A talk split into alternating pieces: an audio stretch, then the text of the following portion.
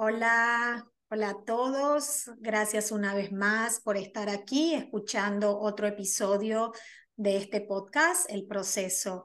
Eh, me presento, mi nombre es Marina Nese para las personas que no me conocen. Soy argentina, pero resido en la ciudad de Nueva York ya 24 años y me dedico a la sociología, pero más que nada a las terapias del bienestar emocional y al mindfulness coaching.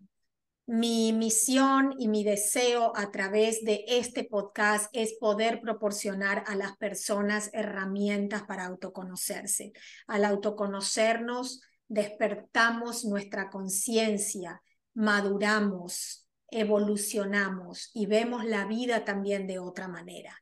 Por eso mi misión es que ustedes puedan lograr esa evolución y que el trayecto y el recorrido en esta vida no haya sido en vano.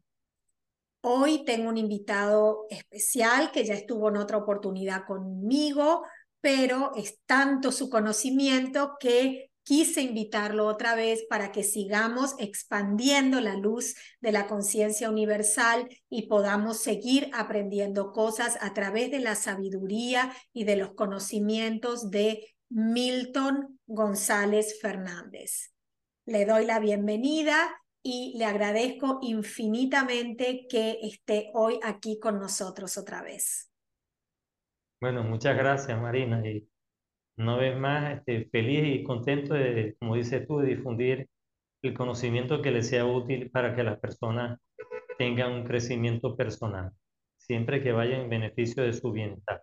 Exacto. Les quiero contar que Milton es arquitecto, fue docente y profesor universitario, reside en, Venezuela y también se dedica a terapias holísticas, de lo cual ha ganado muchísima experiencia a través de ellas y ha proporcionado mucha ayuda a todas las personas que han tocado su puerta.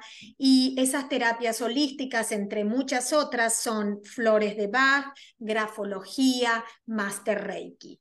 Eh, el currículum de Milton es muy extenso, estaríamos muchos minutos hablando de esto, pero hoy eh, nos vamos a enfocar en la grafología. Es cómo podés descubrir tu autoestima a través de tu escritura y cómo realmente algo que hacemos diariamente, inconscientemente, puede estar revelando tantas cosas profundas que estamos sintiendo. Así que eso es en lo que nos vamos a enfocar hoy y esperemos que Milton nos cubra muchas, muchas de las dudas que tenemos. Así es.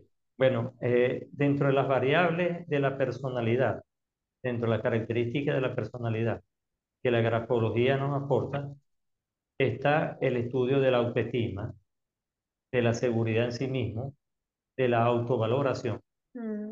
y radica de manera muy fácil en el tamaño de las mayúsculas. Oh. El tamaño de las mayúsculas. El tamaño de la mayúscula me indica el yo freudiano. Mm. ¿Quién soy yo realmente? ¿Cuáles son mis criterios personales? ¿Qué pienso yo de mí? Ese es la representación y el significado grafológicamente de las letras mayúsculas. Entonces, cuando tú escribes en un texto o en tu firma, tus iniciales, tu mayúscula, la M de Marina y la A de Anese, me estás expresando tu autoestima. Mm. Y sobre todo la del nombre. La del nombre me indica más la parte íntima, la parte de ti, de ti misma, y tu parte de la intimidad familiar, del entorno más cercano porque la inicial del apellido me indica la autoestima que tú tienes con respecto a los demás, al entorno social, lo que llamaría Freud super yo, el, yo social. ¿Ok? Entonces, cuando estamos manejando las mayúsculas, estamos manejando si el tamaño de la mayúscula es, por ejemplo, el doble de la minúscula o tres veces el tamaño de la minúscula. Entonces, a mayor tamaño de las iniciales o de las mayúsculas, porque puede ser un texto también en donde tú expreses algunas palabras que quieras enfatizar o destacar con mayúsculas, si estás escribiendo a mano. Y si lo estás haciendo en la computadora, igual grafológicamente te puedo estudiar. Porque desde el momento que tú comienzas a valorar algunos, eh, algunos aspectos que tienen que ver con la forma del texto que tú estás escribiendo en tu computadora, también me da a mí como grafólogo eh, característica de quién eres tú, aunque estés escribiendo en, en computadora. Por ejemplo, ¿qué tipo, ¿qué tipo de fuente escogiste? Si escogiste una caligráfica o una tipográfica. No es lo mismo que tú escojas la Arial a que escojas una Han Script, una escrita a mano. Sí. Eh, no es lo mismo que tú le des el tamaño a la inicial de 20 puntos con respecto a 12 de la minúscula, a que venga una persona y le dé apenas 14 puntos a la mayúscula y 12 puntos a la minúscula. Quiere decir que la minúscula que me representa los demás le está dando ella más importancia a los demás que a ella misma. Entonces, la autoestima en grafología fácilmente se identifica con el tamaño de las mayúsculas. ¿Y qué pasa? Luego, sí, sí, continúa. Ah, perdón, y para terminar, y luego del tamaño, ¿cómo expresas tú esa mayúscula? Si tú la expresas con mucho adorno o la expresas de manera muy sencilla, si expresas, por, por ejemplo, la M, la M tú la puedes escribir con tres crestas, es decir, tres puntas en la parte superior. Sí. Se le llama cresta. Sí. Pero también la puedes hacer como lo hacen la mayoría. Yo lo hago con dos crestas. Sí. Entonces resulta que yo tengo que analizar para la autoestima la primera cresta. Porque la primera cresta es la que me representa al yo. La ah. segunda, la familia. Y la tercera, la sociedad. Entonces, si solamente expreso dos crestas, en Marina escribo solamente dos crestas, entonces me expresa mi autoestima, la primera, la de la izquierda, y la cresta de la derecha me expresa la familia y los demás. Y también tengo que ver si esa autoestima está basada en tus conocimientos o en tus afectos. Y tú me dirás, bueno, ¿y cómo es eso? ¿Cómo es eso realmente? También se descubre. ¿Por qué? Porque tu cresta puede ser en ángulo, me expresa conocimiento. La autoestima está basada en el conocimiento. Pero si tu cresta me expresa un bucle, es en forma de bucle, ¿verdad? Las dos crestas son en forma de bucle, me expresan que tú eres una persona muy afectuosa, cariñosa, tratable. Entonces, tu seguridad y tu autoestima está basada en el afecto. ¿Qué sucede si tú me haces la primera cresta de la M, en el caso de la, de la M, que es una de las letras más utilizadas en el español?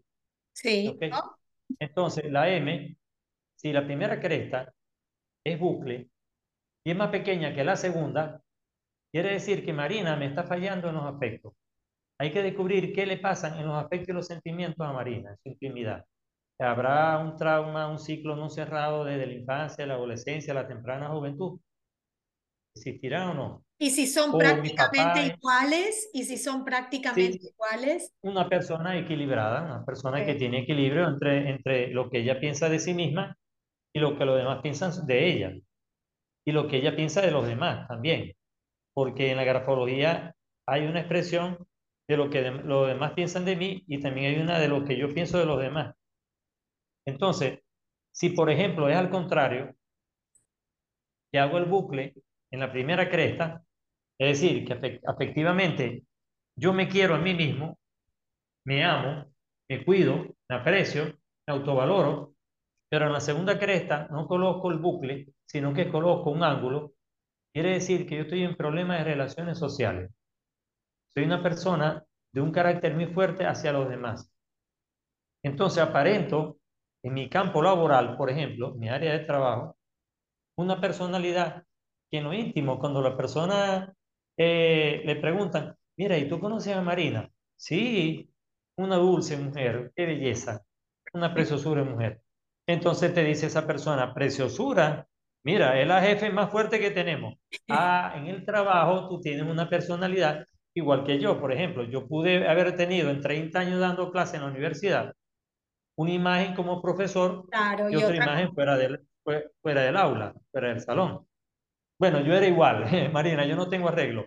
Yo era igual de tremendo adentro y afuera. este, yo te decía que por cariño me decían el loco Milton, porque a mí se me ocurrían unas cosas y todavía se me ocurren. Lo que pasa es que por aquí no tengo mucha oportunidad ni tiempo para hacer cosas, pero sí, sí eh, este, la autoestima se expresa en las mayúsculas. Pero qué interesante. ¿Y qué pasa si una persona, por ejemplo, elige escuchar, eh, a escribir todo en mayúsculas? Bueno, primero tiene el ego bastante alto. O sea, no solamente tener autoestima, es tener más allá de la autoestima. A veces la autoestima la tenemos demasiado exagerada y caemos en el juego del ego. Es decir, caemos en una especie de narcisismo. No solamente narcisismo físico. La gente cree que solamente el narcisismo existe a nivel físico. No, también existe a nivel espiritual, a nivel mental. Yo me creo el que lo sabe todo espiritualmente me creo un líder y por lo tanto tú me tienes que hacer reverencia antes de hablarme. Por favor, Marina, cuando me vayas a entrevistar, me tienes que saludar como saludan en Oriente. Entonces, hay personas que caen en, esa, en ese estado que yo llamo de ridiculez, o sea, hacen ridículo y son personas que en el fondo lo que están escondiendo es lo contrario, es, una, falsa autoestima. Es una, es, una, gran debilidad, exacto. Sí, es un gran complejo de inferioridad, entonces yo tengo que hacerme notar y, actuar de una manera con un carácter muy fuerte al que soy realmente, porque me da miedo de que descubran que Milton es muy buena gente y que es muy, muy sencillo, muy humilde, entonces porque después van a hacer lo que llamamos aquí, no sé cómo dirán por allá, la carga conmigo, van a hacer el, el juego conmigo. Entonces, para que no abusen de mí, yo impongo una faceta, lo que se llama en el griego personalidad, pongo una máscara. Exacto. Una falsa creación de quién soy yo realmente. Pero no, el que ustedes están viendo ahorita es el mismo aquí y fuera de, de, Zoom. Lo que pasa que el ser humano, de acuerdo a muchos problemas que, que vivió, que atravesó, o traumas o lo que sea, eh, que le haya acontecido, nos ponemos una coraza, ¿no? O se ponen una coraza. donde no hay que mostrar debilidad, no hay que mostrar vulnerabilidad, porque todo eso te lleva a mostrar que sos una persona débil. Yo considero que abriéndote, eh, mostrando tu vulnerabilidad, ganas más fortaleza que escondiéndola, pero bueno, esos son, esos son conceptos que a mí me han servido, que han funcionado conmigo y que, y que ayudando a otras personas también ha funcionado con otras personas, pero no estamos en una sociedad donde está permitido mostrarse vulnerable. Nunca y además, Entonces es realmente sacar un, sistema de creencias que tenemos impuestos desde muy pequeños y que vivimos eh, bajo esa programación, ¿no? Pero es súper interesante porque yo, por ejemplo, cuando, y pongo como ejemplo esto porque soy la que estoy hablando con usted, cuando eh, escribo ciertos eh, posteos informativos, hay ciertas oraciones que las pongo todas en mayúscula, pero yo lo hago con la intención de llamar, captar la atención de la persona para que, bueno, a ver si esto te puede eh, despertar en algo o ayudar en algo. Eh, ¿es, ¿Es el enfoque o, no, no, está correcta. No, no, está correcta. En grafología sí lo que tú le expresas, todo en mayúscula, ¿verdad? En la forma del tamaño de mayúscula, es porque lo tratas de destacar. Lo tratas de destacar. Este, disculpa que use uno de mis libros como ejemplo. No, no, no, está perfecto. y, que, la gente, y que la gente sepa también que tienes libros donde pueden recurrir. Sí, por ejemplo, aquí hay dos portadas. Sí. Y fíjate, tú te vas a diferenciar. Muéstrame la portada. Muéstrame la portada. ¿A qué le doy más énfasis? Sí, a la música, a la música. A la música, lógicamente. ¿Y aquí a qué le doy más énfasis? Al color a tu vida. Aquí le doy más énfasis. Bueno, eh, con la impresión, que no es muy buena. Ah, en verdad, tu vida. Por los colores. Tu vida tiene, más tamaño, ligeramente. Oh, sí, sí, sí, ahora lo veo. Ok, colorea tiene menos tamaño. Lo que pasa es que por el fondo, y esta es una impresión casera, esta no es una, impresión de Amazon, la otra sí es una impresión de Amazon hecha en los Estados Unidos, en Texas. Entonces, esta, por supuesto, tiene una calidad de impresión excelente. Entonces, pero fíjate que music, music, todo en mayúscula, Sí, y as therapy como terapia está en minúscula. Entonces, a mí me interesa que a la gente le llegue la música. la música. ¿Por Y que la qué? Porque música si la utilicen como terapia, pero el como título terapia, atrapante es la música. Claro, porque la, la persona le hablan de terapia, ay, terapia, eso me Sí. suena a enfermedad. Pero cuando le hablo de música, ya creen que aquí hay música. Y es Exacto. verdad, aquí hay Hay músicos, aquí música hay fotos también. de, hay fotos, sí, aquí está Jimmy Page y está Leon Theremin. O sea, Ya, aquí está el de, de Alex Zeppelin. O sea, sí, ahí hay, hay músicos. Entonces, ¿qué pasa? Que uno en grafología, cuando quiere destacar algo, porque recuerden que, como lo dijimos en el primer programa, que lo pueden revisar en tu canal, ¿verdad? Que lo pueden ver, quedó muy bueno, excelente. Este, yo decía que las personas, cuando escriben en grafología, lo que se interpreta es la forma o la manera de escribir, no el significado. Mm. Entonces, a mí me interesa ver en Marina, cuando escribe algo, a qué le da mayúscula y a qué le da minúscula. Entonces yo empiezo a estudiar, ah, Marina trató de destacar en esta oración esta palabra y esta palabra. Quiere decir, como grafólogo, que esos son los puntos que ella quiere llegar en el público que ella está dirigiéndose. Ah, pero si yo estoy en otro público, en otro auditorio, de pronto no es la música.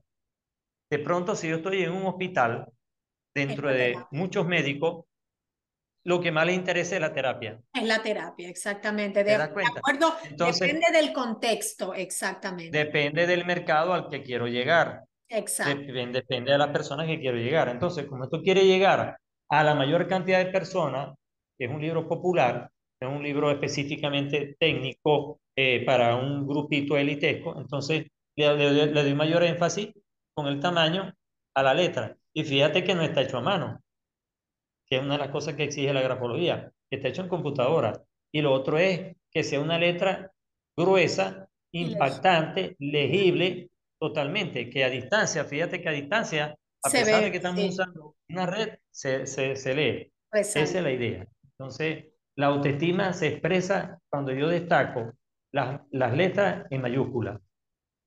Y si es en mi inicial, por ejemplo, si tú le estás valorando a un paciente que tú estás viendo en tu consulta como Mm. terapeuta, y tú le estás valorando la autoestima, y tú le ves la, la mayúscula del nombre muy pequeña, Marina, casi el tamaño de la minúscula, inmediatamente tienes que decirle que aumente el tamaño. Y eso es increíble. Yo reto cariñosamente Claro, usted, que o las sea, personas lo hagan, sí. Que las personas lo hagan, Aunque no lo salga, pero que lo practique. que lo practiquen. Exacto. Porque, ¿qué pasa? Eso está muy arraigado en tu inconsciente. Y vamos a ver en qué momento de tu vida se originó ese tamaño. A lo mejor tú cuando eras adolescente tenías el tamaño más grande, sí. pero resulta que cuando comenzaste la temprana adultez, vamos a dar una edad, una edad promedio, cuando tú comenzaste a los 24 años a ejercer la profesión de sociólogo y te graduaste en la universidad, tuviste una mala experiencia en tu primer trabajo. Y eso te llevó a ti a una depresión, a cambiar tu firma y comenzaste a hacer la M de Marina más Más, baja, más pequeña. más pequeña. Entonces yo te pregunto como amigo que te conozco, te digo, Marina, ¿por qué cambiaste tu firma? Ya vienes tú con la grafología. No, porque yo quiero saber qué te pasó. Yo te Porque entiendo tú porque yo también analizo a las Claro, personas que se me sí, acercan. claro. Entonces yo te digo, no, Marina, no te dejes llevar por ese problema. Ese problema es circunstancial. No te va a marcar tu vida. Vuelve a aumentar tu autoestima. Vuelve a darle el doble del tamaño de la mayúscula a la minúscula mínimo. Lo ideal en grafología es que la mayúscula sea tres veces el tamaño de la minúscula. Bueno, como en veces caligrafía, como en caligrafía. Yo estudié caligrafía en la escuela y yo me acuerdo que teníamos espacios para dibujar las letras y realmente la sí, letra mayúscula la teníamos que hacer así de grande y la minúscula así chiquita. Era mucha la diferencia, pero sí, sí, quedaba eh, claro. bellísimo, quedaba bellísimo. Eso fue, eso fue con intención. Las personas que hicieron esos métodos, que se conocen como Palmer, eh, caligrafía Palmer, este otro en otros países lo llaman eh, método Coquito, tienen varios nombres, aquí en Latinoamérica. Esos so- fueron métodos implantados por los españoles que vinieron a, a educarnos de allá de Europa ¿verdad? Esas congregaciones religiosas, que la Sí, mayoría fueron las que tomaron el control de la educación privada, tanto monjas como sacerdotes. y fui a un Entonces ellos colegio, trajeron yo fui a un colegio de monjas desde kindergarten, o sea, desde, desde cinco años hasta los de cinco años. 18, hasta los 18. Sí, así es. Así era antes, así era. Antes descubriste, así era antes. Así estamos hablando en los 60. Eso da Estamos para, de eso da para hablar eh, cinco Sí, capítulos más. sí, entonces, claro, esos métodos nos hicieron un favor, porque esos métodos nos hicieron de que la maestra tratara de que la mayúscula llegara hasta la línea de arriba, hasta la línea superior, la cresta de la mayúscula, y que las minúsculas no se salieran de la doble línea. Entonces eso nos ayudaba a mantener un control de nuestro ego, de nuestro carácter, de nuestra autoestima y además a mantenernos emocionalmente estables, porque te obligaban a que todas las minúsculas tenían que ser del mismo tamaño de la doble línea. Cuando tú mantienes en grafología uniforme el tamaño de la minúscula, tienes estabilidad emocional, ser Oh, una persona estable. Entonces, si yo veo una Marina que me escribe, Marina Anese, su firma, su nombre, de esa manera yo digo, bueno, Marina, así como tal, como yo la veo, así es por dentro. Y yo estoy seguro que eres así. Yo estoy seguro que eres así. Yo te percibo así. Por lo menos ahorita, en este momento. Sí, bueno, yo noto, yo noto, por ejemplo, que mi escritura varía de acuerdo al, al momento que estoy viviendo y sobre todo si estoy apurada, si tengo que tomar nota, que si es algo que no me lo quiero perder, pero eh, eh, soy una persona que, por ejemplo, cuando estoy escribiendo, observo la prolijidad de mis, de mis palabras, de lo que estoy, claro, de mi claro. escritura, y, y hay veces lo vuelvo a escribir para que aparezca más prolijo. Sí, fíjate tú la palabra que estás utilizando. Eso denota tu nivel intelectual. Prolijidad. Cualquier persona, aunque tenga en su vocabulario, no la usa, porque nos hemos acostumbrado a bajar tanto el nivel de vocabulario Ah, que sí, prácticamente ya raya en lo vulgar. Igual sí, en la escritura. Ya hemos utilizado tanto la, la, la técnica digital, las tablets, los celulares, las computadoras, que ya cuando nos toca escribir a mano, escribimos cualquier cosa. fatal. Fatal. Se llama en grafología, no se le dice feo ni horrible, se le dice inarmónico. Es Oh, decir, tú comienzas a disminuir tu equilibrio emocional, tu equilibrio afectivo, tu equilibrio físico incluso, porque comienzas a sustituir algunas formas por otras, curvas por ángulos, trazos curvos por rectos, rectos por curvos, eh, letras que le dabas gran tamaño por letras que le das menos tamaño, porque no es lo mismo que tú escribas la A pequeña a que escriba la R, porque la la A me significa a mí pequeña, como grafólogo una, algo y la R me significa otro. seguro. O por ejemplo la I. Vamos a poner un ejemplo muy rápido ya para ir terminando. La- todas las letras que son óvalos, todavía. Estamos bien de tiempo todavía. ah, ok. Todas las letras que son óvalos, la A, la. O, la P, la D, la B, la G, todas esas letras que tienen óvalo, el óvalo, según un psicólogo muy conocido del siglo XX, ya falleció, y grafólogo español, Muñoz Espinal, decía, igual que Matilde Raz, una de las fundadoras de la grafología en España, ella decía, en el círculo, en el óvalo, está escondido el afecto, el sentimiento y el sexo de la persona. Lo primero que Entonces, fue mirar mi A.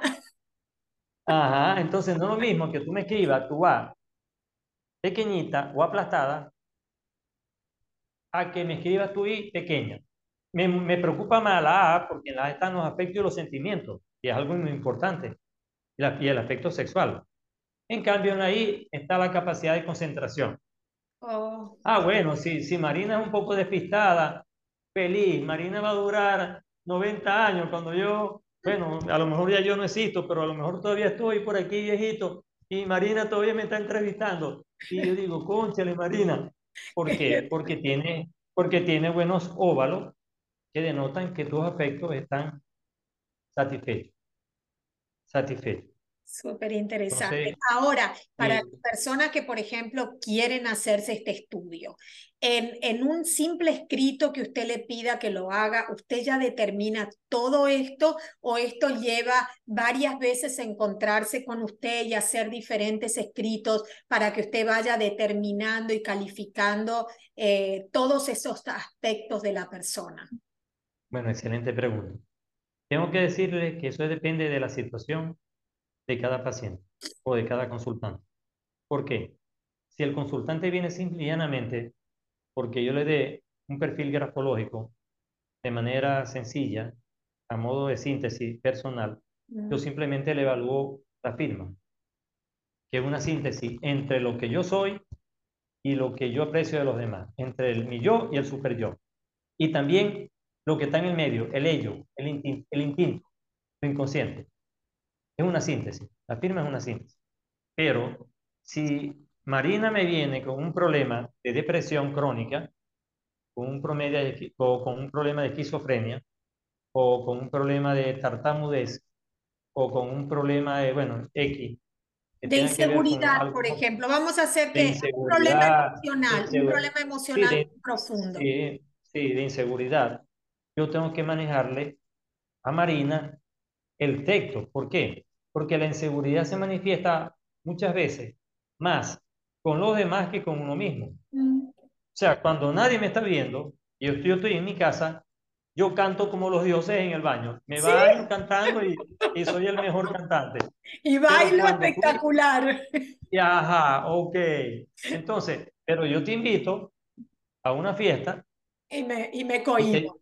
Y, me cohibo. Ok, y, y, y le digo a mis amigos, es que ustedes no han escuchado como canta Marina, canta bellísimo, ¿verdad? Sí. Y tú vienes y te pones rojita, que son rojas, y te da pena, y no te sale la voz, y se te trancan las cuerdas vocales, y te pones ronca, porque se tensan las cuerdas vocales.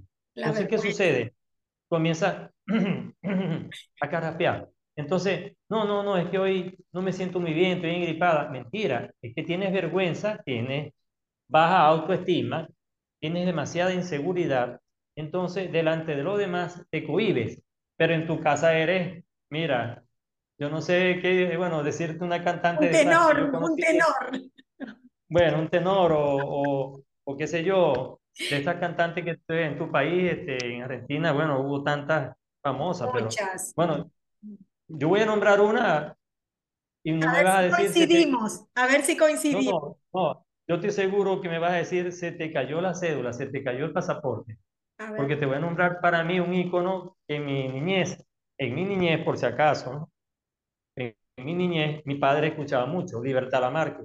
Wow, sí, mi mamá también. O sea, Libertad Lamarque era un ícono de Argentina. Pero claro, si, si me hablas de los hombres, y así te digo ya más recientes, argentinos más recientes, y también en la época de los 70, bueno, que fue una época dorada Argentina, bueno, sí. imagínate tú, la época de Palito Ortega, Sandro, este, eh, eh, bueno, todo, Jairo y, y hay un autor que se puso de moda ahora el Día del Padre, que yo lo sigo admirando, que todavía vive, Piero. Piero, sí, Piero, sí, Piero, todas las canciones, un ícono también. Y todas las canciones de Leonardo Fabio me encantan. Argentina tiene artistas, pero si te hablo ya de los rockeros, ya de Charlie, ya de Tito Páez, y bueno, y lamentablemente, eh, y lamentablemente este, este que murió, que se enfermó aquí, que murió aquí en Venezuela. Oh, este, Cerati. Cerati, concha, que yo era seguidor de Cerati. Muy bueno. Imagínate tú, ¿quién, no era seguidor de ¿Quién no era Entonces, si tú, si tú me nombras a esas personas, mira, esas son personas interesantes que yo cuando hago los talleres de grafología, siempre cojo uno de los artistas o un deportista o un político muy conocido en, el último, en la última clase, resumen, para analizarle la firma. Y hemos analizado de Argentina a Diego Armando Maradona. Y a Messi. Analizado a, y a Messi. también lo han, a ellos dos, a ellos dos lo hemos analizado de Argentina. Hemos escogido dos deportistas. Hemos escogido a Walt Disney de Estados Unidos. Hemos escogido también al presidente Trump, mm. este polo polémico. Y de verdad, claro. bueno, la firma, la firma de Trump dice tal cual como es, tal cual. Este, igual que la de Biden, dicen tal cual como es Biden. Este, eh, también hemos analizado firmas de Shakira, la cantante colombiana, Sí. y así, muchos muchos conocidos. Qué Y mira, es increíble, es increíble como la expresa y lo que tú dices, o sea, dependiendo de la persona, si el caso de la persona merita eh, estudiarle textos más la firma y textos de diferentes épocas, porque tú puedes tener algún problema, Marina, que sea actual, pero que tuvo la causa hace tres años. Oh, claro. Ok, yo recuerdo y vi tu programa excelente con una persona que yo estoy casi seguro que es de aquí de mi ciudad, por el apellido y la manera de hablar, a tu maestro Nelson Áñez. Sí, sí, sí, sí, sí. Sí. Estoy casi seguro que él es de aquí de Maracaibo, por el Eh, apellido. es de, es de Venezuela, sí. Es de Venezuela, no sé exactamente de qué ciudad, pero él hace muchísimos años vino y se radicó en los Estados Unidos y vive aquí Bueno, en South Carolina. Sí, mira, yo cuando lo vi hablar, sí, antes que tú lo presentaras, yo dije, por el apellido, el, el físico, sí, por todo, el lenguaje corporal, es venezolano.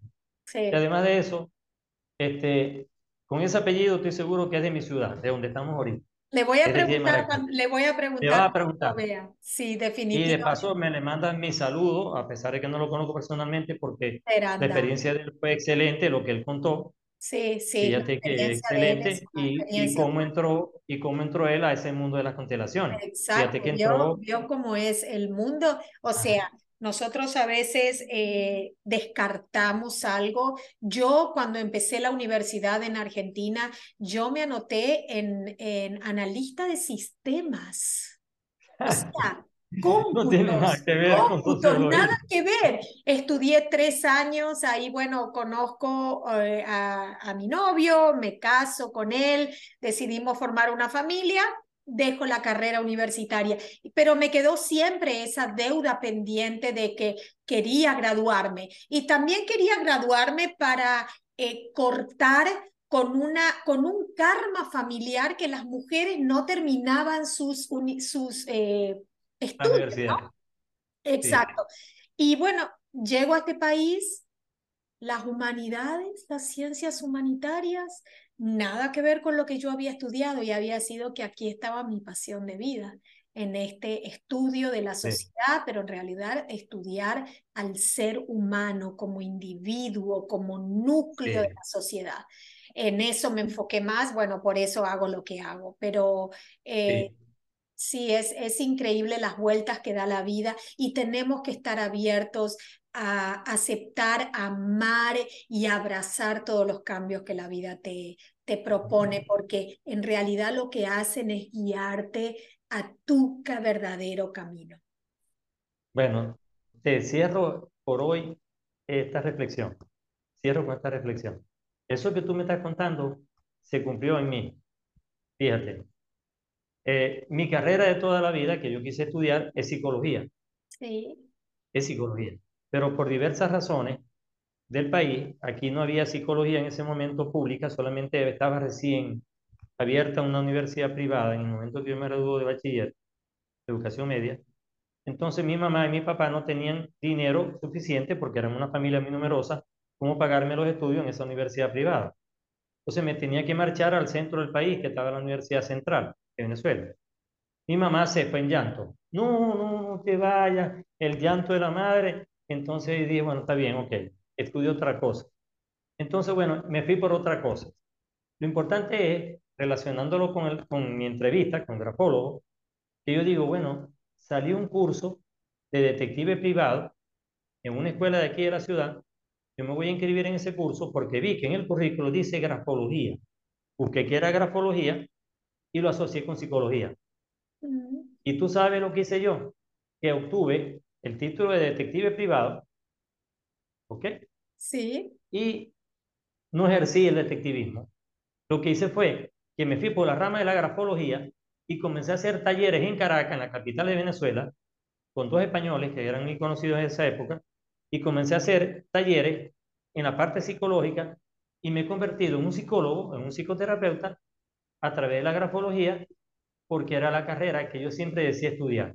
Y tengo más libros de psicología y de sociología, y además estudié, hice una maestría en antropología. que de arquitectura. Tú ves mi biblioteca y, y tú dices, bueno, ¿y cómo es eso que tú tienes libros de, de Piaget y libros de Jung y libros de, de, de, Freud, de los antiguos, y libros de Eric Fromm y libros de, de los de ahora? Y tú me dices, bueno, y si tú eres arquitecto, ¿por qué no tienes libros de Le Corbusier? ¿Por qué, no? tienes un libro? ¿Por qué? Porque aunque me encanta la arquitectura, y me encantó, y de hecho di 30 años clase y la ejercí como profesional, construí edificios y diseñé cosas, incluso para el exterior. Este, sin embargo, me llenó tanto la arquitectura como la psicología, pero ¿qué se ha mantenido en mí? Yo dejé la arquitectura hace tiempo y ¿qué se ha mantenido la psicología? Entonces, la, la gente cuando me entrevista, cuando me escuchan hablar algunos temas que yo los enfoco, dicen, Marina, ese señor que es psicólogo, sí. es sociólogo, porque manejo, manejo, es arquitecto, porque manejo temas por mi propia cuenta de psicología. Entonces uno, al final el talento. el talento lo lleva a uno a lo Exacto. Uno se va inclinando a, a, escuchar esa voz interior y si bien el sociólogo estudia el comportamiento de la sociedad, hace sus researches, o sea, sus investigaciones para ver, o sea, los, los moldes, los patrones que la sociedad se está moviendo, en realidad todos queremos una sociedad mejor porque estamos, digamos, eh, quejándonos de muchas cosas que la sociedad te ofrece, pero yo digo, si vos querés ese cambio en la sociedad, el cambio tiene que empezar en ti.